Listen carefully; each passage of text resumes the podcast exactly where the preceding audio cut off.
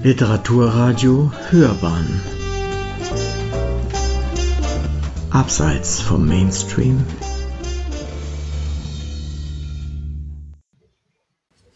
Ja, wunderbar. Guten Abend äh, und äh, vielen Dank, dass ihr, ich sage einfach ihr statt sie, äh, dass ihr gekommen seid Mittwochabend. Vielen Dank auch an den Gastgeber, den Karl Engleitner und die Bayerische Vereinigung. Dank dir, Uwe. Ähm, also, worum es geht, ist ja mein Buchprojekt vorzustellen. Dieses Buchprojekt, das sind vier Bücher, die alle von 2020 und 2021 erschienen sind, innerhalb kurzer Zeit. Äh, so ein bisschen ein Querschnitt aus meiner publizistischen Arbeit aus den letzten zwei Jahrzehnten. Ähm, sie haben ähm, merkwürdige Titel. Zum Beispiel der erste Band heißt Hippies, Prinzen und andere Künstler. Da geht es um äh, Schriftsteller, deutschsprachige Schriftsteller äh, darunter auch viele äh, Schriftsteller, die aus anderen Ländern, aus anderen Sprachen nach Deutschland gekommen sind oder in den deutschsprachigen Raum gekommen sind und hier literarisch tätig waren.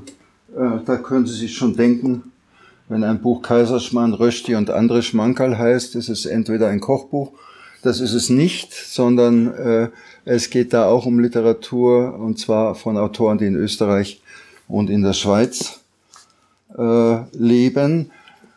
Bei all dem muss man dazu sagen, es sind äh, nicht nur Rezensionen und kleine Aufsätze und Essays, es sind auch Interviews, es sind einfach Leseanregungen für möglichst viele Leute und möglichst breit. Äh, die Interviews kann man natürlich nicht vorlesen, deswegen erwähne ich das jetzt extra. Also das sind zwei Bände, der dritte, zu dem kommt er gleich, und der vierte heißt, sieht so aus und heißt der mal einst anderswo und überhaupt der mal einst bezieht sich auf äh, ganze Reihe von Texten aus der Literaturgeschichte. Äh, anderswo bezieht sich darauf, dass ich äh, mich auch beschäftigt habe mit Literatur aus Tschechien, aus Ungarn, aus ganz Südosteuropa. Manchmal noch weiter hinaus, das ist also alles anderswo. Und am Schluss äh, kommt überhaupt, da gibt es nur zwei kleine Texte unter der Überschrift Was bleibt nämlich Kinder und Pilze oder Schwammerl. Und bei Schwammerl sind wir gleich äh, in Bayern. Also das ist das gesamte Projekt. Äh, dazu vielleicht noch, es hat einen Obertitel, der schon für manche Verwirrung gesorgt hat. Der heißt kein Twitter, kein Facebook von Menschen, Büchern und Bildern. Äh, kein Twitter, kein Facebook. Äh, ich will jetzt das nicht näher ausführen, das steht alles im Vorwort genauer drin, äh, bezieht sich darauf, dass äh, ich halt kein Fan der angeblich sozialen Medien bin, sondern mich lieber von Büchern, Landschaften, Menschen, Kunst anregen lasse als von noch schnelleren Rechnern und noch äh, komplizierteren Apps. Das ist die, die grobe Geschichte, muss ich jetzt nicht weiter ausführen. Äh, wenn nachher Fragen sind, dafür sind wir hier. Also, heute soll es dann gehen um den dritten Band, der auch so einen Titel hat. Bierkämpfe, Barockengel und andere Bavaresken. Da ist schon klar, worum es geht. Äh, das soll heute im Mittelpunkt stehen und äh, soll insgesamt so eine kleine Reise durch, durch Bayern ergeben, sowohl regional wie auch zeitlich zurück in die Geschichte. Äh, damit das nicht zu allzu bayerisch wird, äh, lese ich gelegentlich ein paar Sprachglossen. Das ist immer ganz nett, die sind da auch drin. Äh, was jetzt dieses Bayern angeht und diesen dritten Band, ähm, ist es mir grundsätzlich äh, wichtig, nicht unbedingt das zu bringen, was äh, eh alle kennen. Äh, es gab vor über 100 Jahren einen, oder vor 100 Jahren einen recht konservativen Münchner Publizisten Josef Hofmiller. Äh, der hat mal einen Aufsatz über Freising geschrieben. Ich lese nur den ersten Satz. Der geht nämlich so. Die Abneigung des Münchners, nordwärts zu wandern, beginnt beim Aumeister. Josef Hofmiller. Das gilt vor 100 Jahren? Bitte? Vor 100 Jahren schon. Ja? Sie sagten vor 100 Jahren. Vor 100 Jahren. Äh, und äh, schon damals sind die Leute ungern nach äh, Norden, Osten oder Westen von München gegangen, sondern lieber 25 Mal zum Tegernsee und zum 15. Mal zum Spitzingsee und zum 10. Mal nach Garmisch. Diese drei Orte kommen bei mir nicht vor, sondern äh, es gibt noch andere schöne, schöne Gegenden in Bayern. Ich fange an mit dem Lob des U, das war zum Teil schon in der Einladung äh, abgedruckt. Das ist ein, ein winzig kleiner Text, der 2018 entstanden ist, äh, und zwar nach einer Reise nach Bamberg. Lob des U. Domberg, altes Rathaus, Klein Venedig. Bamberg, so sagen sich immer mehr Zeitgenossen, Bamberg ist auf jeden Fall eine Reise wert. Stimmt natürlich. Das fränkische Rom auf sieben Hügeln erbaut, ist das ganze Jahr über attraktiv. Sogar ohne Schäuferler und Schlengerler. Womit nichts gegen Fleischberge mit Kloß und Wirsching und schon gar nichts gegens Rauchbier gesagt sein soll. Ob E.T.A. Hoffmann Haus, Schleuse 100 des Ludwig-Donau-Main-Kanals oder Villa Concordia, ob Michaelsberg oder Altenburg, die, Gast die Gartenwirtschaft vom Ruderverein oder die legendären, besucherfreundlich in der ganzen Stadt verteilten Bierkeller. Es lebt sich nicht ganz schlecht am, an den Ufern der Regnitz. Und dann der Blick von oben auf die Dächer und Türme. Man sitzt und, stau und schaut und staunt. Da kommt der Kellner und fragt unseren Bamberger Freund, was es denn sein darf. Der schaut kurz auf und sagt, äh, U bitte. Hä? Die Münchner schauen einander an, nicken sich kurz zu und bestellen AAU und NOAU. Drei U, resümiert der Kellner und weg ist er. Und als dann drei perfekt temperierte Seidler vor uns stehen, voll mit ungespundetem hellen Bier, ist das Paradies sehr, sehr nahe. Aha, U bedeutet ungespundet. Ja, was ist jetzt das schon wieder? Ach egal, Prost. Ah, Bamberg. Das ist also das Lob des U. Äh, die Reise fängt in Bamberg an. Äh, ich lasse eine ganze Menge schöne Zwischenstationen aus in der nördlichen Oberpfalz. Äh, in Mittelfangen gibt es wunderbare äh, Ziele. Meine Frau und ich haben zum Beispiel unseren ersten Vulkanausbruch in Mittelfranken erlebt. Äh, was es damit auf sich hat, ist jetzt nicht so wichtig. Ich gehe gleich, äh, ah, da gibt's einen, da gibt's einen äh, ganz tollen Basalthügel und dann gibt's äh, drunter in der Nähe von Weiden in der Oberpfalz und da gibt's ein kleines Museum und da kann man zu jeder vollen Stunde sich hinstellen und dann geht die Ofentür auf und dann kommt ein Vulkanausbruch. äh, sehr, sehr schöne Ecke, diese nördliche Oberpfalz. Na, wir gehen jetzt aber gleich mal äh, weiter südlich, aber nicht südlich von München, sondern nur bis zur Donau. Und äh, an der Donau gibt es da, wo die Altmühl in die Donau mündet, ein interessantes Gebäude. Der Text heißt Politik und Marmorpflege, ist aus dem Jahr 2013. Da war die Befreiungshalle in Kehlheim 150 Jahre alt. Die Minoritenkirche in Regensburg zu besuchen und dann einen Kaffee im Kreuzgang des Klosters zu schlürfen, das garantiert eigentlich immer gute Laune. Man befindet sich im Historischen Museum der Stadt und in dem gab es eine Ausstellung zu sehen, eine besondere Ausstellung. Thema die Befreiungshalle Kehlheim, Geschichte, Mythos, Gegenwart. Keine große Ausstellung wie die Zeit schrieb, aber eine kleine, feine und gediegene. Am 18. Oktober 1863 wurde der Ruhmestempel auf dem Michelsberg als Gedenkstätte für die siegreichen Gemetzel der Befreiungskriege gegen Napoleon eingeweiht, genau 50 Jahre nach der grausamen Völkerschlacht bei Leipzig und 21 Jahre nach Beginn der Bauarbeiten. Noch heute lockt diese Befreiungshalle jährlich fast eine Viertelmillion Besucher nach Kelheim. Schon als Kronprinzen schwebte dem nachmaligen König Ludwig I. nicht nur der Bau eines Main-Donau-Kanals vor, sondern auch die Schaffung einer veritablen Kulturlandschaft am Donauknie. Eine Befreiungshalle über der Schleuse 1, der bald nur noch Ludwigskanal genannten Schifffahrtsstraße, die dann in Bamberg bei, Schla äh, bei Schleuse 100 endet. Also diese Befreiungshalle, dann die Vollendung des Regensburger Doms und natürlich die Errichtung der Walhalla bei Donaustauf. Am Ausgang des Donaudurchbruchs sollte ein Kuppelbau mit 18 Ecken entstehen, dem monumentalen Grabmal Theoderichs des Großen in Ravenna nicht ganz unähnlich. Ludwigs Baurat Friedrich von Gärtner machte diverse äh, Entwürfe und es ist aufschlussreich und ein bisschen lustig auch, dass nicht wenige Gemälde aus der Mitte des 19. Jahrhunderts die schöne Donaulandschaft rund um Kelheim mit der falschen, weil dann doch nicht nach Gärtners Skizzen realisierten Befreiungshalle zeigen. Friedrich von Gärtner starb 1847 und als Ludwig I. 1848 zugunsten seines Sohnes Maximilian als König abdankte, ruhte erst einmal die Arbeit. Doch zwei Jahre später ließ er auf seine Privatschatulle angewiesen den Bau fortsetzen. Leo von Klenze übernahm. Die Ingenieure der Regensburger Eisenfabrik Maffei leisteten Beachtliches und alles wurde gut. Fast gut.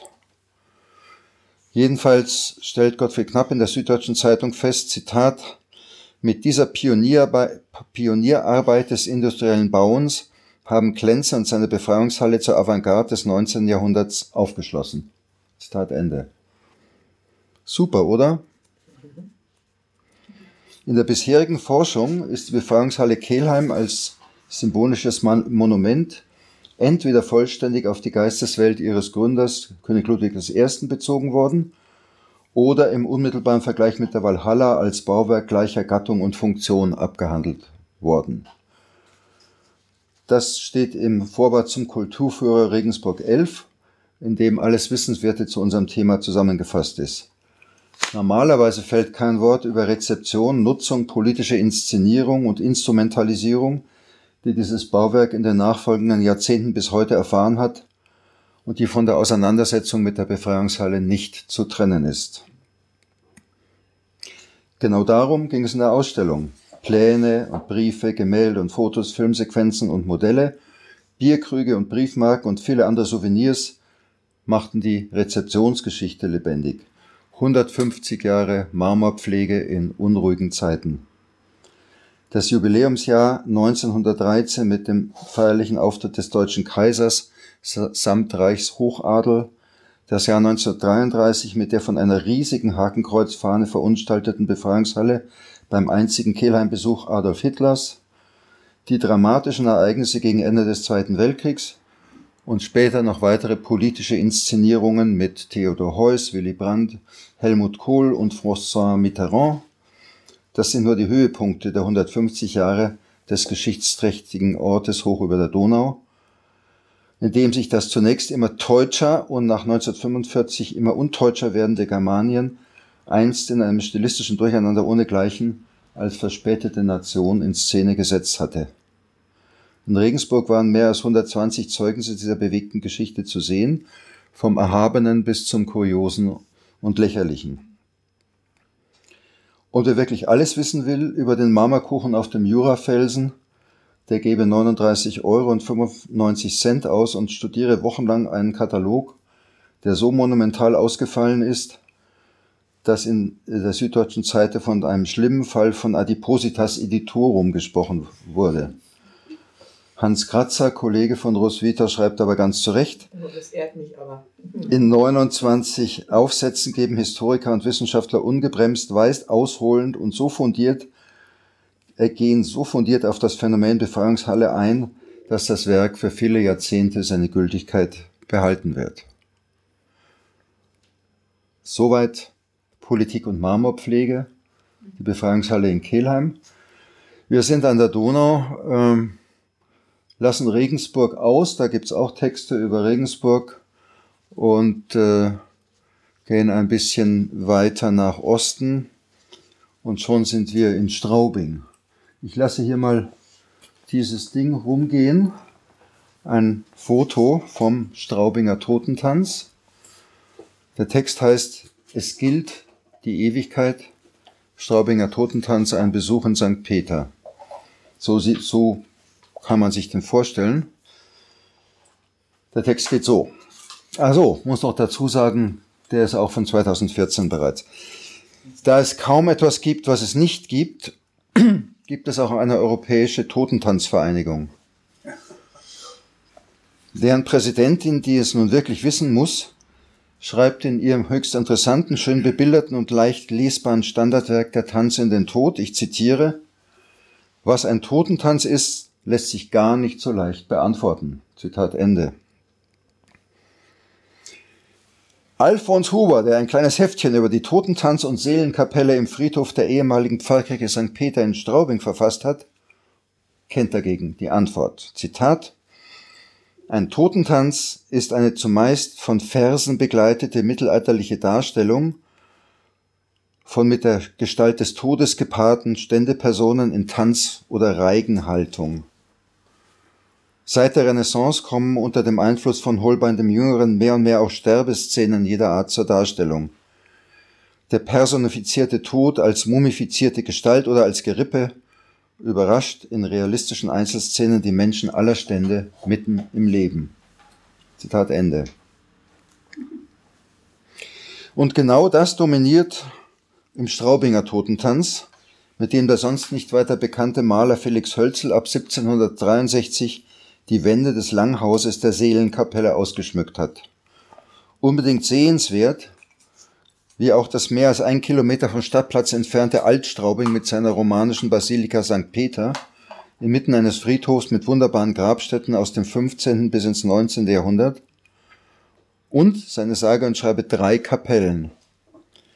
Die Kapelle unserer lieben Frau mit drei großen rotmarmornen Grabplatten der Familie Dürnitzel an der Nordwand die Bernauer Kapelle mit dem imposanten Grabstein der 1435 gar nicht weit von St. Peter in der Donau ertränkten Agnes Bernauer und dann die mit dem Totentanz.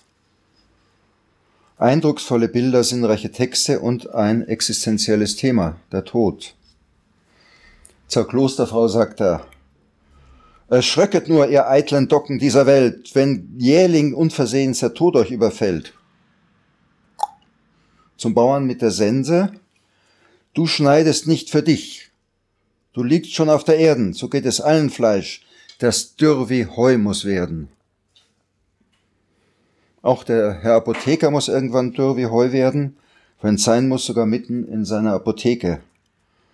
Oh, wie viel Kräutersäft und Geister sind nicht hier, und dennoch ist nicht eines, das jetzt mehr helfen kann.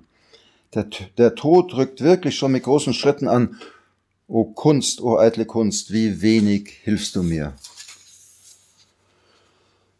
Ungefähr 40 Totentanzbilder, also das ist nur ein, ein kleines Schmankerl sozusagen. Ungefähr 40 Totentanzbilder sind es. Und auf einer davon steht der Tod mit Pfeil und Bogen bewaffnet als triumphierender Herrscher über die Lebenden auf einem Gottesacker und spricht alle, heute genauso wie vor 250 Jahren, so eindringlich an, dass Profanes, wie zum Beispiel die Rechtschreibung, völlig unwichtig wird. Der Köcher ist noch voll, die Pfeile mangeln nicht, der Gruben gibt es viel, sie sind gleich zugericht. Vielleicht bist du der Erste, der oder die dies liest. Wer gibt dir Brief dafür, dass du es noch nicht bist? Du kannst es sicher sein. Und wann bist du bereit, verweile doch nicht. Es gilt die Ewigkeit. Lange verweilen möchte man in dieser Kapelle und alles genau studieren, jedoch, hm, während der Friedhof zum Glück fast immer besucht werden kann, muss man Geduld haben, will man die Basilika und die Kapellen überhaupt mal von innen sehen. Armes Straubing. Es gibt einen riesen Andrang, aber viel zu wenige Führungen, so dass man sich ein halbes Jahr vorher anmelden muss und dann hoffen, dass es klappt. Das wird schon seine Gründe haben. Tourismus förderlich ist es jedenfalls nicht. Deshalb beten wir jetzt gleich mal inständig dafür, dass das in Aldersbach, Babenhausen, Bad Wiessee, Bamberg, Bayerisch Gmein, Füssen, Garmisch-Partenkirchen, Ingolstadt, Lindau, Mitterteich, Roding,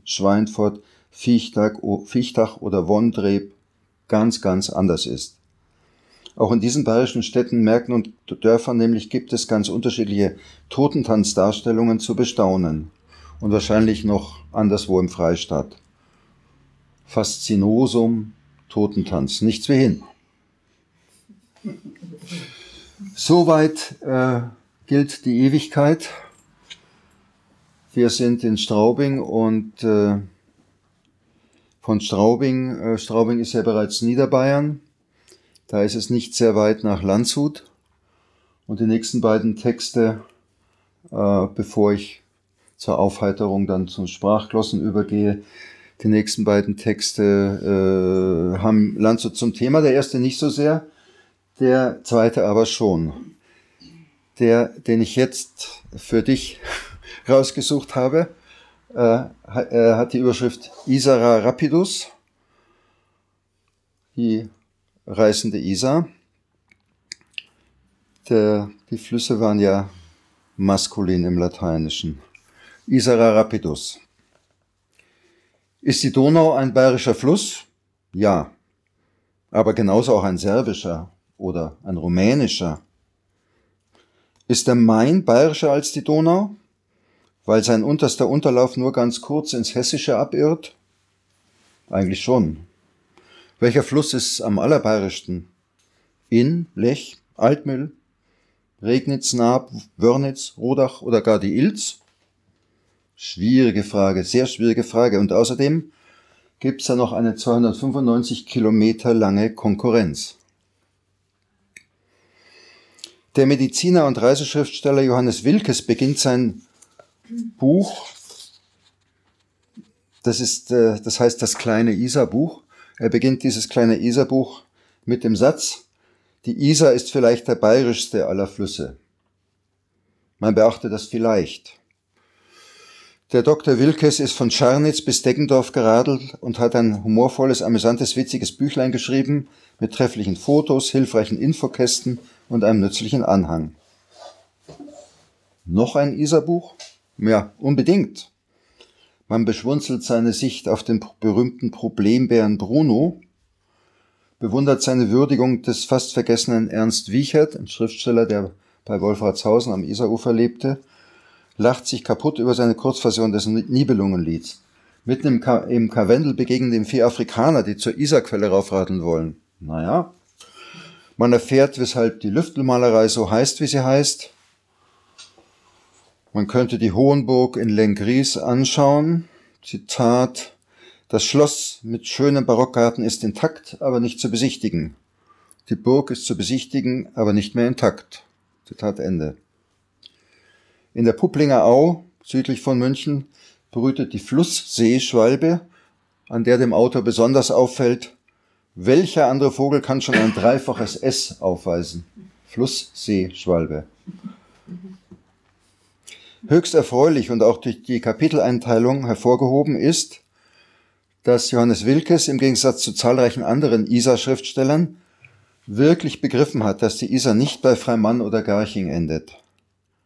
Freising, Moosburg, Landshut, Dingolfing, Landau und Plattling sind ebenso Isarstädte wie Bad Tölz und Wolfratshausen und hier in diesem kleinen Isarbuch kommen sie zu ihrem Recht.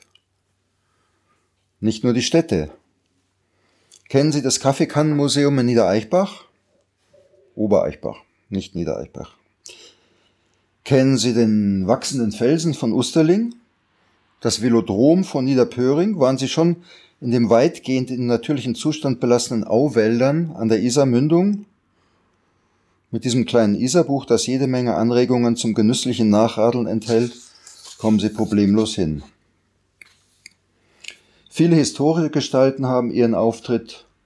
Arbeo von Freising zum Beispiel, der Geigenbauer Matthias Klotz, natürlich Mittenwald, Ludwig Ganghofers Jäger vom Fall, Thomas Mann und seine Familie, die Heiligen Emmeram und Castulus, der letzte Stauferspross Konradin, bei Landshut geboren, oder der Landauer Pfarrer Johann Baptist Huber, der im Dritten Reich mutig gegen das Unrecht kämpfte und von den Nazis in den Tod getrieben wurde.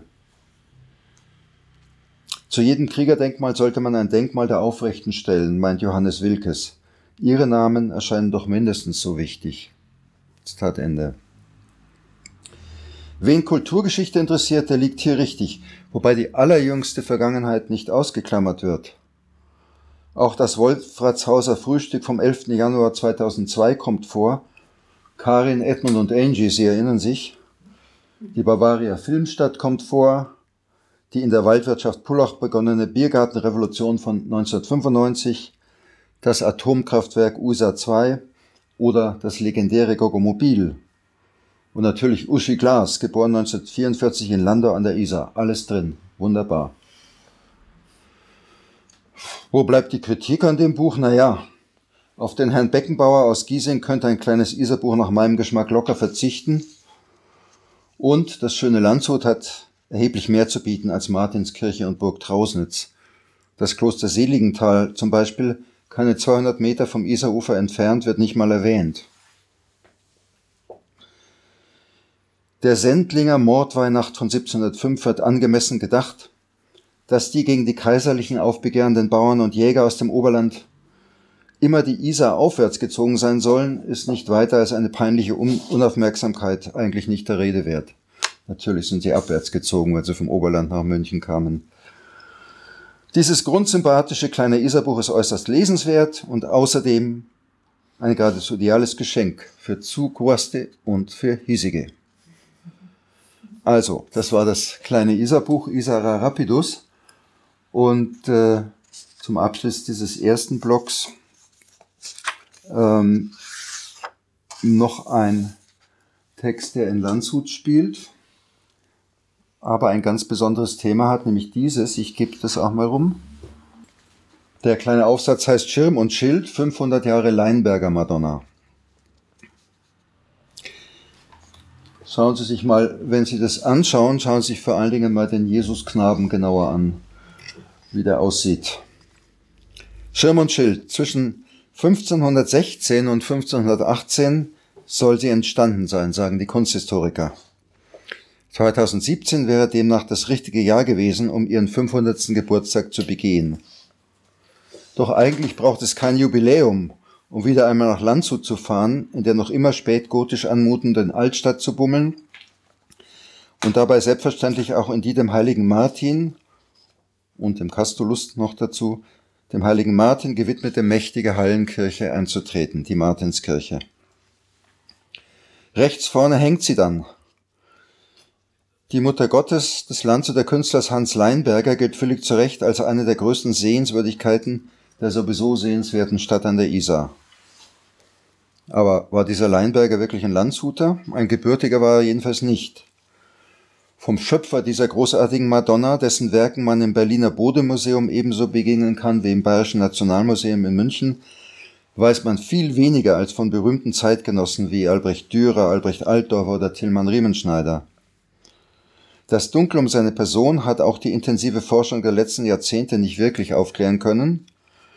Und so gilt mehr oder weniger immer noch, was Benno Huvensteiner vor gut 60 Jahren feststellte, Zitat, Urkunden und Rechnungsbücher bezeugen lediglich, dass Hans Leinberger von 1513 bis 1530 in Landshut gesessen ist.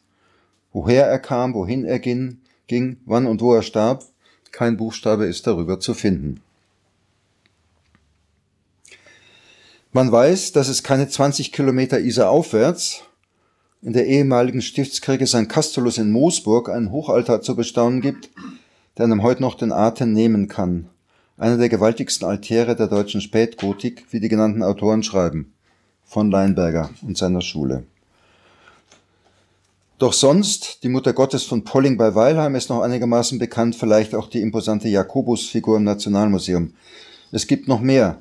Doch was dieser Meister Hans Schnitzer, wie er sich nannte, was dieser Leinberger an Holzbildwerken, aber auch an Kunstwerken aus Stein und Metall geschaffen hat, befindet sich nur noch selten an seinem ursprünglichen Platz. In Altötting oder Wasserburg kann man da fündig werden, in, in Erding, Ingolstadt, Straubing oder Regensburg, in Furth bei Landshut, in Geisenhausen, Markelkofen, sogar in Ambras bei Innsbruck und sogar in Brixen. Aber bleiben wir bei seiner ursprünglich wohl in der Landshuter Dominikanerkirche freihängenden Landshuter Madonna, die erst zu Beginn des 20. Jahrhunderts ihren angemessenen Ort an der Stirn des rechten Seitenschiffs von St. Martin bekam Und seither nicht nur die verehrte Reisejournalistin Renate Just, sondern auch zahlreiche andere Landshutbesucher zu intimen Herzensergießungen bewogen hat. Von vornherein scheint diese Madonna übrigens nicht für ein Gegenüber, sondern für einen nach oben blickenden Betrachter gedacht gewesen zu sein. Bleiben wir beim huldvoll ernsthaften und doch mütterlichen Gesicht dieser Maria, bei ihrem gebündelten Haargeflecht, beim wirbelnd wallenden Faltenwurf ihres Gewands, unter welchem ein paar kecke Englein hervorlugen. Hoheit und Würde strahlt sie aus und zugleich eine überzeitliche menschliche Nähe. Und in ihrem Arm ein, eine, äh, das ganz und gar ungewöhnliche, bereits auf den ersten Blick irgendwie niederbayerisch anmutende Jesuskind in dessen Antlitz und Gestalt schon der erwachsene Mann schlummert. Worin besteht ja der faszinierende Zauber dieser grandiosen Holzfiguren aus dem frühen 16. Jahrhundert? Da kommt vieles zusammen natürlich. Was Leinbergers Figuren auf jeden Fall auszeichnet und was sie bis heute attraktiver macht als andere, ist erst einmal das, was Georg Spitzelberger so formuliert. Zitat. Seine Heiligen sind die Männer und Frauen seiner Zeit. Sie sind die blutfrische Darstellung seiner Zeitgenossen, seiner selbst, seiner Ideale. Man kann, so Spitzelberger weiter, bei aller renaissancehaften Überform, Überform an den Köpfen Leinbergers stets die bäuerlich gehärteten, von eigener Seelenbestimmung gezeichneten Gesichter der christlichen Landbevölkerung durchscheinen sehen. Zitat Ende. Anders gesagt und ganz ohne Kunsthistoriker gesagt, so einen Jesusknaben hat man doch schon mal gesehen, in der Wirklichkeit, vielleicht, vielleicht an einem Sonntagnachmittag beim Skateboarden rund um den Taubenschlag im, Elter, im elterlichen Hof. So einen gibt's doch heute noch.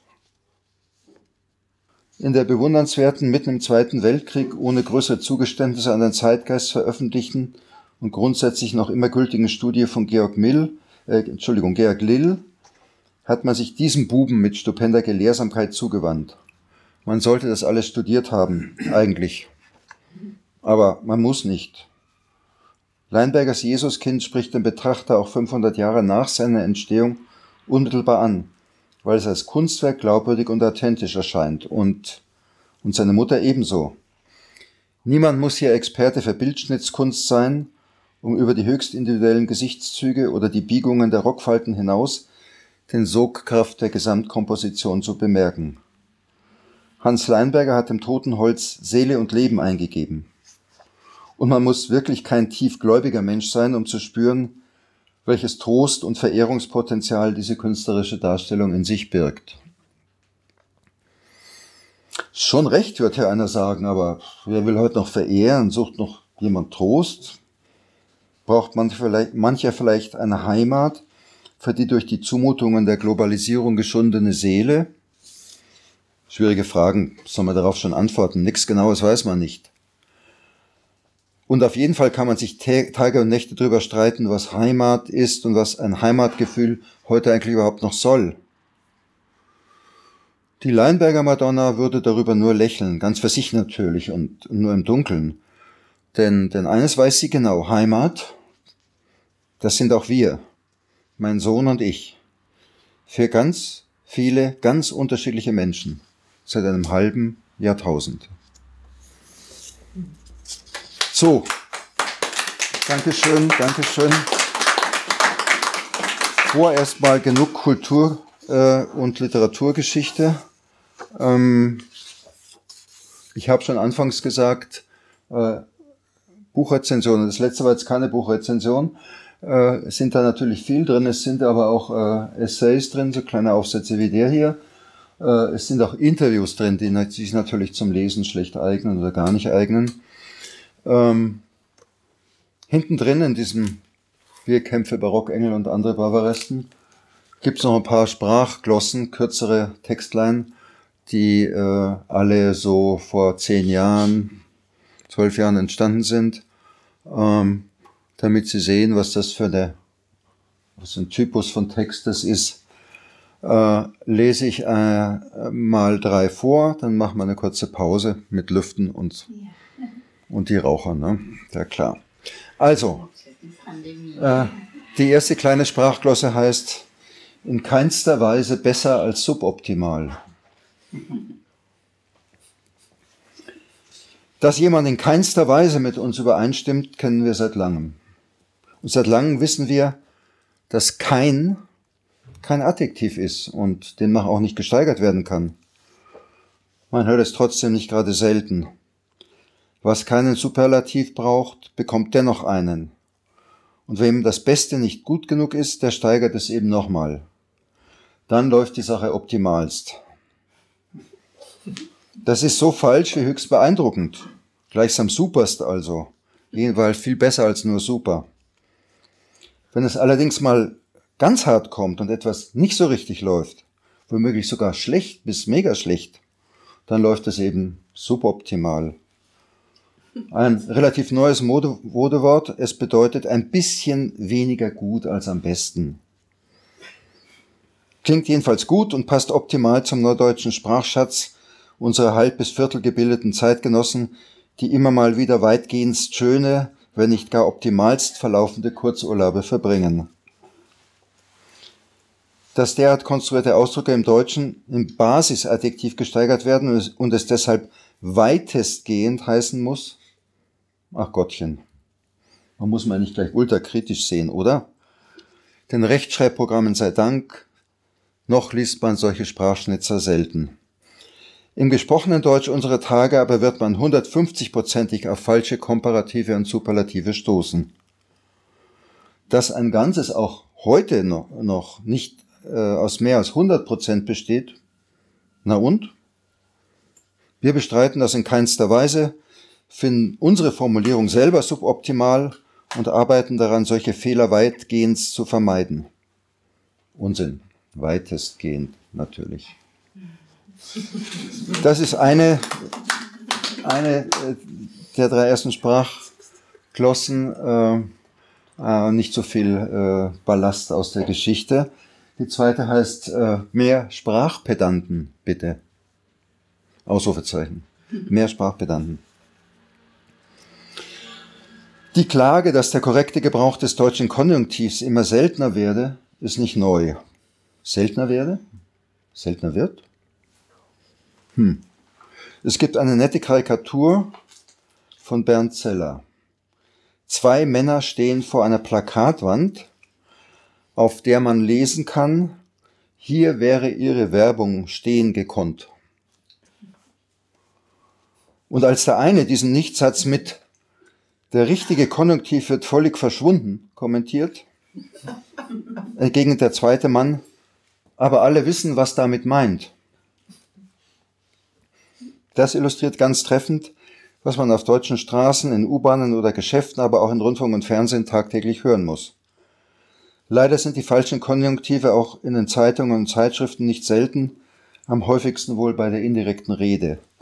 Er sagt, er wäre optimistisch, stört nicht mehr viele Zeitgenossen. Auch wenn natürlich er sagt, er sei optimistisch richtig wäre. Ganz kompliziert scheint es zu werden, wenn zu der für viele offenbar schwierigen Konjunktivbildung auch noch ein Hilfsverb dazu tritt. Sie sagt, sie habe nicht kommen können, weil sie habe arbeiten müssen. Wird man noch hören, natürlich. Doch werden auch falsche Varianten wie sie sagt, sie ist nicht gekommen, weil sie hatte arbeiten müssen oder gar Sie sagt, sie wäre nicht gekommen, weil sie hätte arbeiten gemusst, weithin akzeptiert. Wer kundtut, dass falsche Konjunktive sein auf Schönheit und Wohllaut ausgerichtetes Sprachempfinden verletzen, der muss sich immer öfter als Pedant oder Ästhet bezeichnen lassen, schlimmstenfalls sogar als Germanist. Und bestimmt würde auch gefragt, was denn eigentlich Wohllaut sein soll was wohllaut sei oder wäre? Ach egal. Wir können eben nur einfach und alle wissen, was meinen. Ist da noch jemand, den ein falscher Konjunktiv stört? Könnte durchaus sein. Mehr noch, es wäre sogar möglich, dass es viele heimliche Sprachpedanten gibt, denen der korrekte Gebrauch der variantenreichen Möglichkeitsformen des Deutschen wichtig ist. Mehr Sprachpedanten, bitte. So, und zum Schluss oder zum Schluss der Dankeschön. Dankeschön. Zum Schluss der ersten Halbzeit äh, noch eine letzte, vorerst letzte Sprachglosse. Äh, die heißt mal wieder ausgehen. Die meisten Leute gehen davon aus, dass ich gerne ausgehe. Also meine Wohnung verlasse und dorthin gehe, wo unbestätigten Gerüchten zufolge das Leben tobt. Sie gehen einfach davon aus, obwohl ich gar nicht so gern ausgehe, zumindest nicht in Restaurants oder in Bars. Außerdem habe ich gar nicht so oft Ausgang. Nein, keine Sorge, ich bin nicht im Gefängnis, dessen Insassen bekanntlich geregelten Ausgang haben. Auch bin ich weder Dienstmädchen noch Soldat, denen normalerweise ein freier Tag oder wenigstens ein Nachmittag zum Ausgehen zusteht. Ich habe nur diverse Verpflichtungen und deshalb ist davon auszugehen, dass mir nicht viel Zeit zum Ausgehen bleibt. Oder wie man in Österreich sagt, oft geht es sich nicht aus mit dem Ausgehen. Was in Wien heißt, es passt eben nicht, die Zeit reicht einfach nicht. Verwirrend? Eigentlich nicht. Dieses Ausgehen ist ein ganz normales zusammengesetztes deutsches Verbum und als solches hat es eben mehrere Bedeutungen. Absolut in Mode, nicht nur bei deutschen Politikern, ist das davon ausgehen. Pausenlos wird im heutigen Alltagsdeutsch von irgendwas ausgegangen. Wer etwas schönes Wetter zur Grundlage seiner Ausgehpläne machen möchte, wer also bei etwas scheinbar sicherem beginnen will, der geht heute davon aus, dass auch morgen die Sonne vom Himmel lacht. Man könnte auch sagen, er setzt voraus dass, er nimmt fest an das oder er ist überzeugt davon dass. Nein, er geht davon aus. Eine Modefloskel, an die man sich gewöhnt hat, gewöhnt hat, dieses davon ausgehen. Eine Redewendung, die immer öfter auch Glauben, Erwarten oder Vermuten ersetzt. Was natürlich ein wenig fragwürdig ist im Alltag, aber kaum noch auffällt. Die Floskel wirkt nur dann absurd, wenn sie zu oft hintereinander verwendet wird. Wenn also jemand davon ausgeht, dass man auch im nächsten Jahr davon ausgehen kann, dass, dann geht dem Zuhörer bald das Interesse an seinen Äußerungen aus. Was bedeutet, dass sein Interesse erlahmt, sich erschöpft oder zur Neige geht. In diesem Sinn kann einem zum Beispiel die Puste ausgehen, ebenso wie die Geduld. Manchen Zeitgenossen geht ganz allmählich das Geld aus, besonders solchen, die viel zu oft auf Abenteuer oder auch nur auf Schnäppchen ausgehen. Und mir gehen jetzt langsam die Zeilen aus, nicht aber die Ideen. Ich freue mich, dass Sie alle da sind. Es ist schön, wenn sich Menschen mal auch äh, in dieser Post- oder mehr oder weniger Post-Corona-Zeit einfach mal trauen, irgendwo hinzugehen. Das ist nicht selbstverständlich in der heutigen Zeit. Ich freue mich jedenfalls, dass du da bist, Klaus, dass Sie da sind und äh, Davon lebt unser Radio auch. Aber was mich besonders interessiert ist, die meisten, nach meinem Gefühl jedenfalls, das alles, was ich gesehen habe, die meisten Beiträge, die du machst, äh, waren oder sind Rezensionen. Ganz, ganz viele jedenfalls sind Rezensionen. Ich kenne überhaupt eine ganze Menge Menschen, die Rezensionen schreiben, aber ich kenne niemanden, der so viele Rezensionen schreibt, geschrieben hat und äh, auch mit dieser Schlagzahl, die du vorlegst, das ist schon erstaunlich. Du schreibst für, für dich selbst offensichtlich und du schreibst für die Literatur in Bayern, du schreibst, schreibst für unseren äh, Bayern Spiegel und du schreibst für mein Radio und ich weiß noch, für was du alles Rezensionen schreibst. Äh, wann liest du eigentlich mal? eigentlich lese ich dann, wenn ich nicht schreibe. Also praktisch nie. Nein, aber es ist, ist, ernst gemeint. Ich meine, ich schreibe auch Rezensionen und ich, ich spreche die dann auch noch ein. Und was weiß ich, auch deine Rezensionen spreche ich ja regelmäßig ein. Äh, das ist ja alles Arbeit. Man muss ja auch was für lesen, tatsächlich. In der, ja, Regel, in der Regel jedenfalls. Aber du machst wirklich wahnsinnig viel. Natürlich muss man viel lesen und vor allen Dingen muss man nicht nur das lesen, was man rezensieren will, sondern auch vieles, vieles drumherum. Und äh, das ist aber ganz einfach und da bin ich äh, sicher äh, mit vielen hier im Raum auch auf einer Wellenlänge. Äh, lesen, das war es schon immer und Lesen ist einfach zentral in meinem Leben und ist es auch geblieben. Ähm, das zieht sich durchs Berufsleben durch, das zieht sich durchs Privatleben durch, durch und ich habe irgendwann dann mal festgestellt, ähm, greif hinein, was du findest. Äh, das Interessante beginnt da, wo du es vielleicht gar nicht vermutest. Das ist genauso wie beim Reisen, wenn man aus der Haustür geht, da beginnt die Reise, da kann schon was passieren. Äh, auch wenn ich schon tausendmal rausgegangen bin aus meiner äh, Haustür.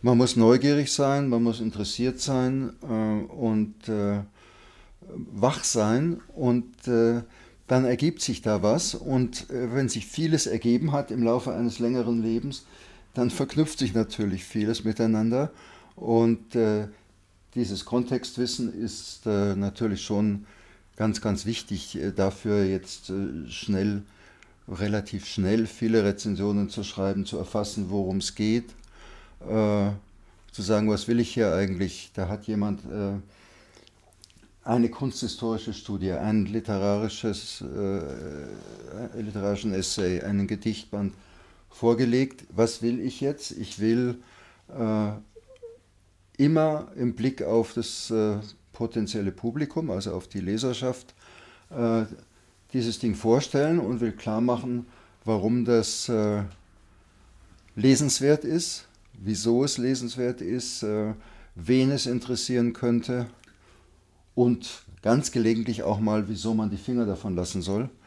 Ich schreibe ungern Verrisse, aber ich habe auch schon welche geschrieben. Äh, und äh, durchaus im, im Sinne des, äh, des berühmten Reich Ranitzky, der sagt, äh, Service für die Leserschaft. Ja? Nicht, nicht mich und nicht die Kollegen äh, soll es wahnsinnig interessieren, sondern es soll die Leute dazu bringen, äh, zu sagen, das hilft mir in meiner Überlegung, soll ich das lesen oder es sein lassen. Also der Service- und Dienstcharakter. Ich mein ganzes oder mein halbes Berufsleben habe ich Dienst gemacht. Ich habe 30 Jahre eine Germanistenzeitschrift namens Fachdienst Germanistik rausgegeben, ein Serviceblatt. Ich habe äh, 13 Jahre beim, für den Chamisso-Preis gearbeitet und war da auch der Dienstleister und Servicemensch im Hintergrund. Also Dienst ist mir äh, nichts Neues und auch nichts äh, irgendwie Zweitrangiges, sondern äh, ich habe meinen Ort eben gefunden in dieser Position des Vermittelns. Ich verstehe jetzt so ein bisschen diese Intention, aber es hängt ja viel, viel mehr dran. Gerade an, wenn man mehr macht, mehr macht als nur ein, äh, eine Rezension, mal ab und zu, einmal im Monat oder sowas. Ich habe keinen Überblick, wie viel du tatsächlich machst, aber es erscheint mir doch recht viel. Es geht mir jetzt an der Stelle noch besten darum zu verstehen, was, wie du auswählst zum Beispiel. Also das eines ist eine, eine Auftragsgeschichte. Also da gibt es ein neues Buch über, was weiß ich, jetzt nächstes Jahr gibt es äh, was ich, äh, äh, jährt, sich, jährt sich die Olympiade zum x Male und da gibt es wieder mehrere Bücher, die dann halt irgendwie 1972 heißen oder irgend mhm. sowas. Da wirst du wahrscheinlich auch was rezensieren. Das verstehe ich. Die liegen auf der Straße. Die kann man so nehmen und äh, das ist eine Sache. Aber darüber hinaus, suchst du dir was aus? Äh, oder gehst du stur nach, nach äh, Jahreszahlen oder sowas? Nein, nein, nein. Äh, es gibt Auftragsarbeiten. Hier unser Gastgeber äh, Karl Engleitner sagt mir, pass auf, äh, hier gibt es ein, ein neues Buch über ein abartiges bayerisches Thema, nämlich den Bau des oder die Pläne und das Ganze äh, rundherum um den Rhein oder Main-Donau-Kanal. diese alte Idee, die ja hier auch anklang in dem, in dem Kelheim- und Bamberg-Text, wie ist die aufgenommen worden, wann kam die neue Idee und dann ist das Ding irgendwann verwirklicht worden. Schreib mir was dazu. Das ist eine Auftragsarbeit. Alles andere, äh, was ich selber auswählen kann, und das ist der allergrößte Teil des Ganzen, äh, beruht eigentlich zum einen darauf, ich will äh, zeigen, wie vielfältig die Kulturlandschaft ist und wie vielfältig die Literatur ist. Ich will nicht äh, in erster Linie Mainstream-Bücher rezensieren, weil sie gerade anstehen. Äh, ich habe äh, natürlich hier in den, in den ersten beiden Bänden äh, sind auch Essays und Rezensionen zu Autoren, die im, deutschen, im deutschsprachigen Raum sehr, sehr bekannt sind, äh, die ich gut finde. Die ich nicht gut finde, rezensiere ich nicht. und hier ja auch mit diesen Texten von heute äh, eben sagen, äh, liebe Leute, ich will nicht äh, euch irgendwelche Brotzeittipps geben am Tegernsee, sondern ich will mal, äh, dass ihr seht, ha, in diesem nebligen, äh, kalten Niederbayern oder in diesem, in diesem Weinland Unterfranken, da gibt es auch noch was anderes äh, zu sehen als man muss nicht nur shoppen, essen und Wein trinken, man kann auch mal äh, in ein Museum gehen oder man kann sich mal was ansehen. Und äh, das Bewusstsein dafür zu wecken, dass es eine riesige Vielfalt gibt, das ist mal das Allerentscheidende, äh, Entscheidendste für, für das, was ich auswähle. Und wenn man sich hier anschaut, äh, um was für Autoren es da in den vier Bänden geht, dann sind es, dann sind es äh, Autoren, von denen sind viele dabei, von denen man sagt, hm, nie gehört, komisch, äh, wer ist das denn? Äh, und äh, ah ja, klingt gut, schaue ich mir mal an und ich entdecke was Neues. Ich entdecke was, was nicht unbedingt im, im Spiegel steht und was nicht im Lehmkohl im, im Schaufenster ist. Und äh, auf diese Breite hinzuweisen, das ist eigentlich das A und O.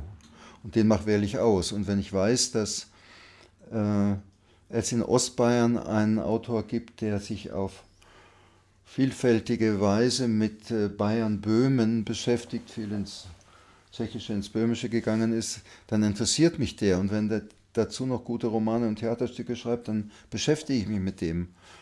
Und äh, das ist mir eigentlich relativ, also so Sachen wie, mit denen sich auch festangestellte Rezensenten auseinandersetzen müssen. Was schicken die Verlage, was erwarten die Verlage, Verkaufszahlen. Äh, das, da bin ich Gott sei Dank in meiner Nische in der glücklichen Lage, darauf nicht besonders achten zu müssen. Mhm. Also wir haben ja eine, eine ähnliche Situation mit dem nicht darauf achten müssen.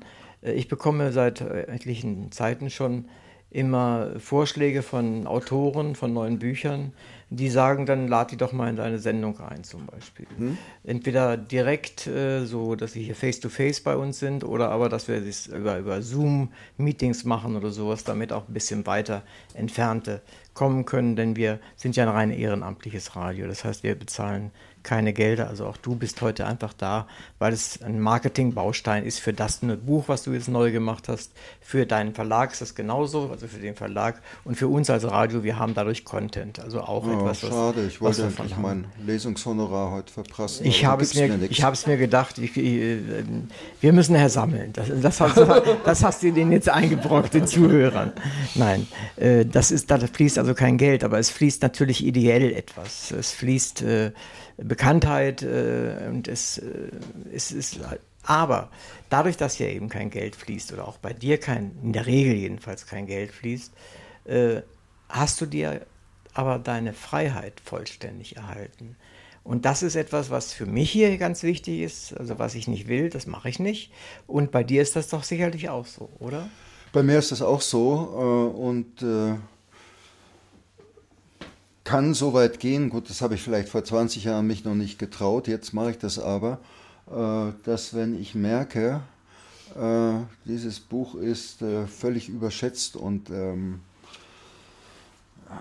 ich viele Einwände habe gegen dieses Buch, dann sage ich dem Verlag, es ist sehr nett, dass ihr mir das zugeschickt habt, aber ich, ich rezensiere das nicht, denn das wird ein Riesenverriss. ich habe leider nichts besonders Gutes über dieses Buch zu sagen. Manchmal kann ich, kann ich sagen, äh, ich gebe das dem Kollegen oder Kollegin sowieso weiter, vielleicht sind die geeigneter als ich, aber ich bin nicht darauf angewiesen. Das heißt, äh, diese Freiheit ist eine sehr, sehr schöne Freiheit. Ja, das hat auch mit, mit unserer publizistischen Freiheit zu tun, äh, dass wir uns eben nicht äh, in, in Zwänge begeben müssen. Und womöglich, weil eben dort so und so viel Geld fließt, weil ich das halt berufsmäßig mache, äh, oder du das entsprechend machst, äh, dann kann man einfach auch nicht so frei agieren, wie du das möchtest, wenn ich das mal so zusammen konkretisieren ja, kann. Ja, ja. Äh, konkretisieren kann. Du hast vor einiger Zeit, äh, ich glaube für Literatur in Bayern, äh, und das da, mir direkt gegenüber sitzt der Tiny Stricker, äh, du hast dort das Buch, eines der Bücher von ihm auch äh, rezensiert und dadurch sind wir ja auch zusammengekommen dann und Ihr seid gut bekannt oder befreundet vielleicht sogar. Äh, was machst du denn dann, wenn dieses Buch dir auf die Füße fällt und äh, sagst eher, mm, ich mag es lieber doch nicht rezensieren? Ja, in dem Fall ist es ziemlich einfach. Dann äh, treffe ich mich mit Tani und, und sage, was hast du da in die Welt gesetzt? Bist du wahnsinnig? Und Tani sagt, wieso? Und ich sage, also bitte, ich nicht. Genau, und dann musst du deinen Kaffee selber bezahlen. Äh, äh, das war allerdings noch nie der Fall, weil Heine Stricker äh, solche Bücher nicht schreibt, sondern nur sehr gute Bücher schreibt. Ich sehe das genauso, davon aber, äh, aber äh, das würde ich in dem Fall so machen. Mhm. Und äh, klar, ich meine, die Gefahr ist, ist auch da. der von mir gerade erwähnte ostbayerisch-böhmische Autor Bernhard Setzwein, mit dem bin ich schon sehr lange äh, befreundet, äh, kann seine Bücher und seine Theaterstücke nur empfehlen. Äh, der schreibt schon, äh, ich glaube, 40 Jahre. Also er hat erst sehr jung angefangen zu schreiben, literarisch zu schreiben. Und äh, es ist klar, dass man nicht 40 Jahre von Buch zu Buch allerhöchste Qualität machen kann.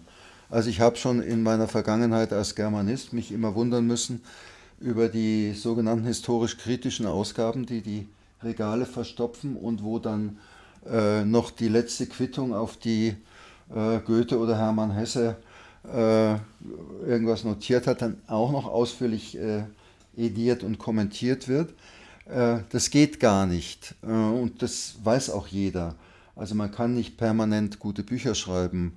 Klassischer Fall aus der Bundesrepublik ist ja die Rezeptionsgeschichte von Martin Walser, der ja fantastische Bücher geschrieben hat und dann wieder äh, Sachen, wo man sich fragt, ob das wirklich sein muss. Äh, das war ja auch eine öffentliche, oder ist immer noch eine, eine öffentliche Debatte. Äh, logisch, also ähm, ich glaube auch nicht, dass vielleicht von Kafka abgesehen irgendjemand dauernd höchste Qualität produziert hat. Und äh, dann muss ich das auch, äh, entweder schreibe ich das hin, mache die Rezension, äh, oder ich verzichte darauf, überhaupt ein Wort darüber zu verlieren. Oder wenn ich äh, den Autor kennen sollte, ich kenne nicht so viele Autoren, aber doch einige, äh, dann sage ich den, äh, ich nicht, tut mir leid, ich finde dein Buch auch nicht so toll.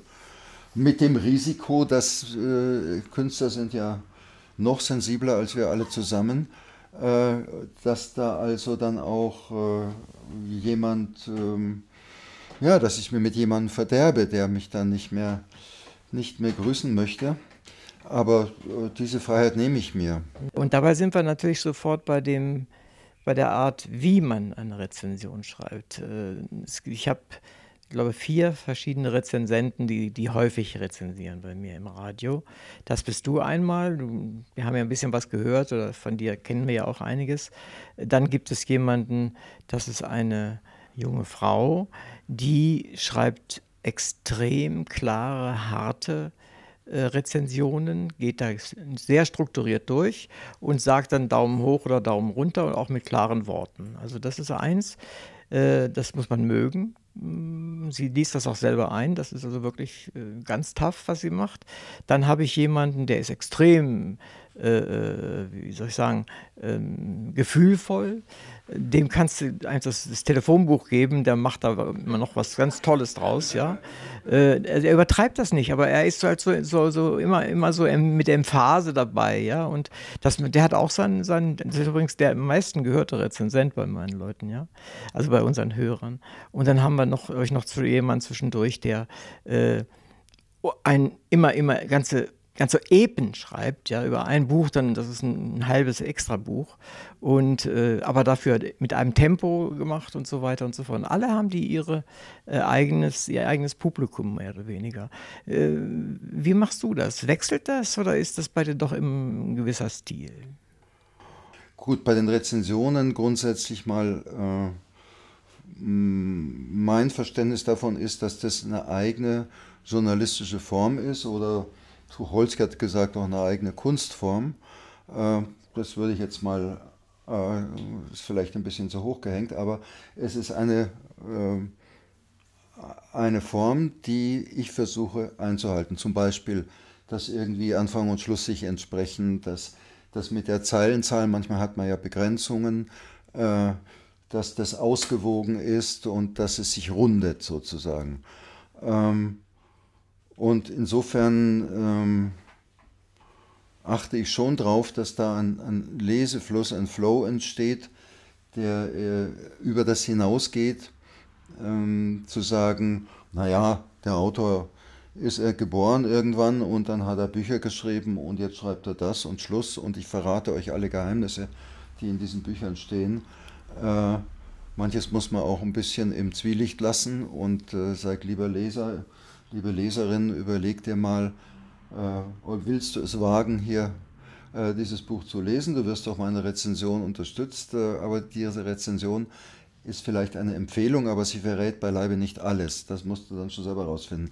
Und das ist ja natürlich auch eine Überlegung, die äh, basiert darauf, dass äh, ich mich an, an mündige Menschen und mündige Leser wende und sage, äh, ich will dir nichts aufdrängen, äh, sondern ich gebe dir Anregungen. Ja, und das ist ein, ganz wichtiges äh, Anliegen für mich auch. Nicht so, nicht so und nicht so, sondern zu sagen, wer lesen will, wer diese Texte lesen will, der, der wird schon merken, dass da, dass da manchmal auch ein bisschen Suffisanz und ein bisschen Kritik, Kritik drin ist, die aber weder den Leser noch den Autor, die Autorin eines Buches äh, verletzen soll. Also Aggression ist so nicht unbedingt mein Stil. Mhm. Also ver richtige Verrisse, äh, hast du ja vorhin schon gesagt, äh, machst, du, machst du eher Mach selten, ich, dann lieber nicht schreiben als, ja. als so, ja, so, einen ganz ja, üblen Verriss. Gibt es ja, manchmal, manchmal möchte man Bücher einfach an die Wand hauen und den in die Tonne treten, wie ja, Dennis Scheck das zum Beispiel macht, der früher ja in der Jury des Chamisso-Preises auch war und äh, ja immer große Bücherberge und große Tonnen dabei hatte. Mhm.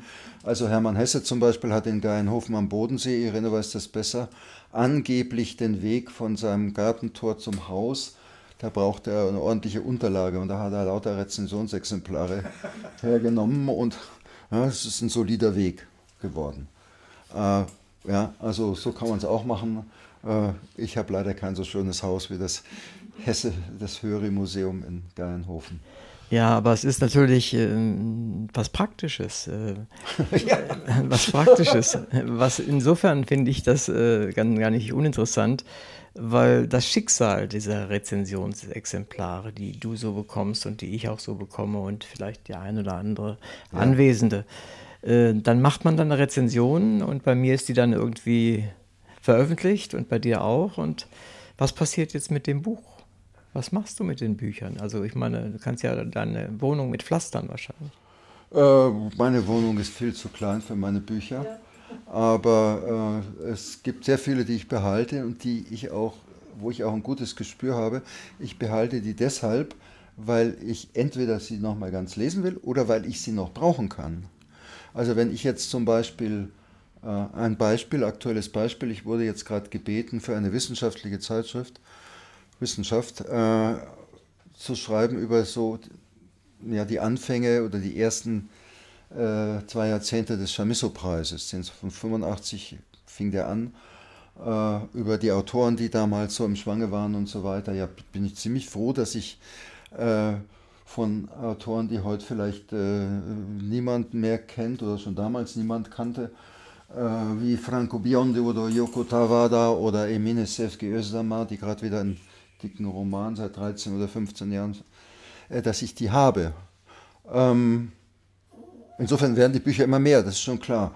Äh, irgendwann merke ich natürlich auch, dass äh, ihr vielleicht noch einen Platz braucht für einen Teller für Spaghetti oder so und äh, ich gebe relativ viele Bücher an, äh, in öffentliche Bücherschränke, von denen ich weiß, ähm, und die öffentlichen Bücherschränke, das ist ja auch so ein, so ein Phänomen. Es gibt in, in München allerlei. Der allererste war vor dem Nordbad, aber es gibt sehr viele andere inzwischen. Und das, ist, das wäre auch mal ein eigenes Essay-Thema, diese öffentlichen Bücherschränke, weil du nämlich, wenn du schaust, was da drin steht, äh, erkennst du sofort, in welchem Stadtviertel du dich befindest. Also äh, Nordbad zum Beispiel ist ein altes Schwabinger Bürgertum, da werden die, der wird äh, die Bücher vom Opa aus den 50er Jahren entsorgt. Kann man wunderschöne Bücher von Ernst Wichert und sonst jemand finden, die, die es schon gar nicht mehr gibt, oder Josef Hofmüller oder wie immer. Äh, Im Neubauviertel Ackermannbogen äh, wohnen meistens junge Familien, die äh, im IT-Bereich oder bei Siemens oder so was entsorgen die? Die entsorgen ihre Studienliteratur und das, was sie mal geschenkt gekriegt haben zum Geburtstag. Hermann Hesse für Minuten oder so. Das steht da drin. Und anderswo in der Stadt ist es noch anders. Also das ist ein interessantes Thema und da bin ich häufig zugange. Wobei das Problem ist, wenn ich 15 Bücher hingebe, komme ich mit zwei neuen zurück. Aber das, ja gut, das muss das, man hinnehmen. Auch 13, das ist, Schicksal, ist ein, auch 13 ist ein Schwund. Man nicht mehr. Ich wollte nur noch was sagen zu dem Anfang mit diesem Obertitel Kein Twitter, kein Mega. Äh, kein Twitter, kein Facebook von Menschen, Büchern und Bildern. Ähm, und äh, zum Thema junge Leute. Äh, also im Vorwort steht, wer zum Beispiel weder Twitter noch Facebook noch andere angeblich soziale Medien nutzt, wird schon seine Gründe haben. Ein im moralischen Sinne besserer Mensch ist er deswegen noch lange nicht. Einen ignoranter Techniker oder Modernitätsverweigerer eher auch nicht. Was aber dann? Man kann sich in das einen Menschen vorstellen, der eher von Künstlern, Büchern, Bildern, Städten und Landschaften angeregt wird, als von noch schnelleren Rechnern und noch spezielleren Apps. Und auch als einen, der weiß, dass es nicht wenige Zeitgenossen gibt, denen es ähnlich geht. Und für solche Menschen sind diese, sind diese Bücher äh, gedacht. Und da steht auch drin, ähm, dass weniger Bücher, vor allen Dingen weniger literarische Texte gelesen werden als noch vor 10 oder 20 Jahren, ist ein Faktum. Das verheißungsvoll und schön klingende Wort Sprachkunstwerk hört sich heute sehr gestrig an. Wer ist schon neugierig auf Sprachkunstwerke? Und um die Schraube noch weiter zu drehen, wer liest überhaupt noch heute Bücher über Bücher? Allzu viele Leute werden das nicht sein. Aber die sind wichtig. Die sind wichtig. Wenn ich darf, würde ich gerne nochmal auf dieses Heft äh, eingehen, bei dem du ja schon viel, viel länger mitmachst als ich und ich ja auch nur am Rande mitmachen, das nämlich die Literatur in Bayern. Ja. Vielleicht kannst du unseren Zuhörern äh, insgesamt mal erzählen, was es eigentlich mit dieser Zeitschrift auf sich hat. Ja, das ist eine Zeitschrift, die es seit 1985 gibt. Ja, 85 wurde, also schon sehr lange, ne? Wurde ein, äh, an der Ludwig-Maximilians-Universität ein Lehrstuhl eingerichtet für bayerische Literaturgeschichte. Äh, den gibt es inzwischen nicht mehr. Der wurde wieder abgeschafft vor zehn Jahren, aber es gab ihn einige Jahrzehnte hindurch. Der äh, erste Lehrstuhlinhaber war kein Germanist und kein Literaturwissenschaftler, sondern ein Volkskundler mit dem originell bayerischen Vornamen Dietz-Rüdiger. Also Dietz Rüdiger Moser hat diese Zeitschrift gegründet, war der erste Lehrstuhlinhaber. Und dieser Dietz Rüdiger Moser äh, ein, äh, hat gesagt, ja, Literatur in Bayern, Vorsicht, das ist eben nicht bayerische Literatur. Literatur in Bayern ist äh, Literatur, die in Bayern spielt, in Bayern produziert wird, in Bayern gelesen wird. Es ist aber unerheblich, also Dr. Faustus äh, Thomas Mann in Bayern, äh, da kann man über Polling äh, bei Weilheim schreiben. Äh, man kann ähm, über Friedrich Rückert in Schweinfurt schreiben und kein Mensch wird sagen, dass Friedrich Rückert bayerische Literatur geschrieben hat. Nein, aber Literatur in Bayern. Diese Zeitschrift ähm, hat sich dann ja, bisschen hin und her. Schon Herr Moser begann jede Redaktionssitzung mit dem äh, Running Gag und klassischen Satz, das wird wohl unsere letzte Sitzung sein, wir haben kein Geld. Das hält sich bis heute, ähm, aber es äh, kommt immer wieder was Schönes raus. Und peu à peu hat sich die, das Konzept der Zeitschrift auch erweitert zur Kulturzeitschrift. Das ist der Untertitel, Kulturzeitschrift. Und das heißt eben, dass ich da auch äh, die Möglichkeit habe, sowas wie den Text über die Landshuter Leinberger Madonna unterzubringen, der noch nichts mit Literatur zu tun hat, sehr wohl, aber mit Kultur in Bayern. Bildende Kunst. Habe ich mich ja früher nie getraut, darüber zu schreiben als Germanist. Äh, ich musste wirklich äh, fast 50 Jahre alt werden, bis ich mir dachte, jetzt schreibst du mal über einen Maler, weil ich immer Angst hatte, ich bin kein Kunsthistoriker. Huhuhu. Äh, gut, jetzt habe ich gelernt, es geht auch. Ja? Und ähm, man lernt dazu. Äh, aber äh, sensationellerweise hält sich die Zeitschrift, die wird von einem Trägerverein äh, getragen und gefördert und äh, es ist so, dass weder äh, die Redaktion und der Herausgeber noch, äh, weißt du ja, ne, noch Fotografen, Autoren nur einen Cent Honorar bekommen dafür, sondern es ist aus Liebe zur Sache gemacht. Und äh, erstaunlicherweise äh, sind die Abonnenten äh, nicht alle über 70, sondern es gibt schon eine ganze Reihe jüngerer Menschen, die das anspricht und gefällt. Und so lange wursteln wir weiter und machen weiter. Und ich glaube, dass uns immer wieder recht schöne äh, und gut ausgewogene Hefte gelingen. Zum Beispiel würde ich ungern schreiben über Regional- oder Lokalkrimis. Diese Pest und Flut, die im Allgäu angefangen hat und inzwischen ist wirklich keine Stadt und keine Region mehr sicher. Und äh, nicht, dass darunter auch äh, nicht auch gute äh, Krimis sein könnten, aber es gibt unglaublich, also da hätte ich dann, würde ich dann schon Dennis Scheck und seine Tonne bemühen und. Aber das ist spannend, wenn man hört, wie die Autorin oder der Autor in seinem Ort vorlesen. Und alle sitzen da und wissen ganz genau, wer gemeint ja, ja. ist. Also so genau wird ein Krimi nirgends gelesen. Da. Ja, ja, ja, ja, das ist schon, das ist schon das klar. Ist das ist schon klar. Aber das würde ich zum Beispiel ungern machen und weil ungern äh, erstmal alles, von dem ich äh, nichts verstehe und das ist eine ganze Menge. also da hast du äh, vielen Leuten etwas voraus, die schreiben über alles, was ihnen vor die Flinte kommt. Insofern. Nee. Das ist doch aber. Also mir wurde zum Beispiel angeboten, ich glaube bei CH Beck sogar, äh, äh gibt es dieses Buch von Philipp Lahm. Ach ja, Fußball. ja. Fußball-Dingsbums da. Ob ja, ich das ja, nicht, habe ich gesagt, nee, äh, nee. Muss ja, nicht sein. Muss ja nicht. Es war ja, der war im Literatur, ist im Literaturhaus aufgetreten. Ne? Äh, ein paar Jahre vorher war er wenigstens noch der frühere Bayern-Trainer mit katalanischer Lyrik. äh, aber Philipp Lahn äh, na, muss nicht sein. Ist ein guter Lahm, Mensch. Ne? Machst du eigentlich äh, Lyrikrezensionen? Ja, auch in Literatur in Bayern, aber auch anderswo äh, mache ich sogar gar nicht ungern. Äh, sind auch etliche hier in den Bänden äh, mhm. vertreten. Also das traue ich mich schon, da fühle ich mich auch kompetent und äh, nicht, dass ich die ganze Lyrikszene äh, überblicke, das ist ja eine riesige und meistens sehr, also man denkt immer, oh, viele kleine Auflagen und kleine Verlage und so, das stimmt auch, aber insgesamt, äh, mhm.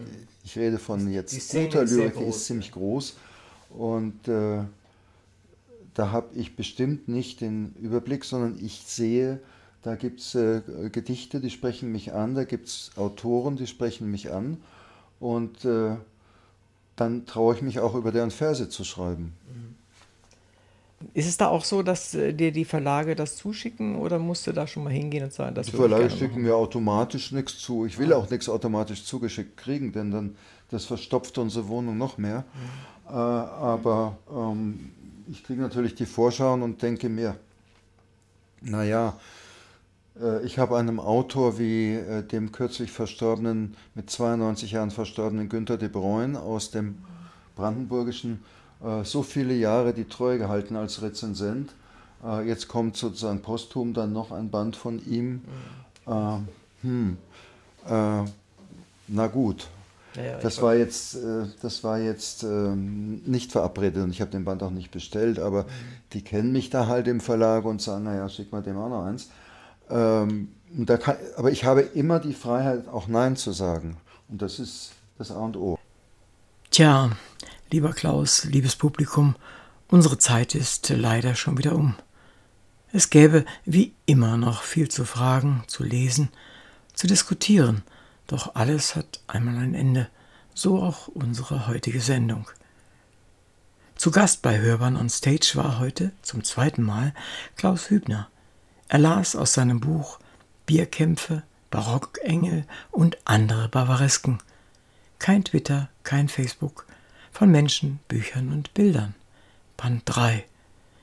Der dritte Band versammelt Sprachglossen sowie Arbeiten zu Literatur, Kunst, Städten und Landschaften in Bayern. Ich bin sicher, es ist ein wunderbares Weihnachtsgeschenk. Vielen Dank, Klaus, dass du wieder einmal bei uns warst. Bis bald.